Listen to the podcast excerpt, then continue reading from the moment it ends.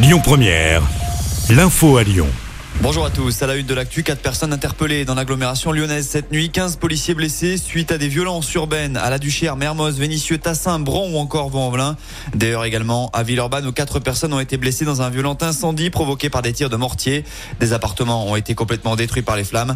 À Dessine, la mairie a fait l'objet d'une tentative d'incendie également. Plusieurs véhicules ont été incendiés sur le parking de la mairie. Celle-ci était fermée ce matin. Des débordements recensés dans de nombreuses autres villes françaises suite à la mort de Naël avant-hier. Ce jeune de 17 ans tué par un policier lors d'un contrôle routier à Nanterre. Une marche blanche pour lui rendre hommage est d'ailleurs prévue cet après-midi devant la préfecture des Hauts-de-Seine. Et puis avant midi, le procureur de la République de Nanterre a annoncé que le policier qui avait fait usage de son arme allait être présenté à un juge en vue d'une possible mise en examen pour homicide volontaire.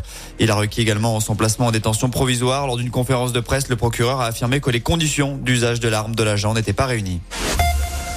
Retour chez nous avec du changement annoncé dans les métros lyonnais. 1,7 milliard d'euros d'investissement sont annoncés d'ici 2033. Objectif évidemment, moderniser le métro pour réduire la fréquence des pannes notamment. L'enveloppe prévoit aussi l'automatisation de la ligne A ou l'acquisition de nouvelles rames. Un vote à ce sujet est prévu en conseil d'administration jeudi prochain.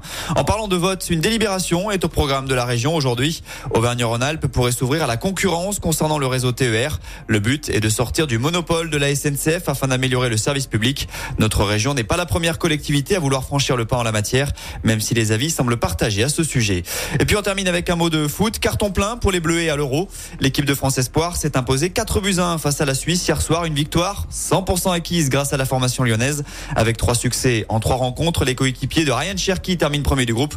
En quart de finale, les jeunes Français affronteront l'Ukraine. Ce sera dimanche à 21h.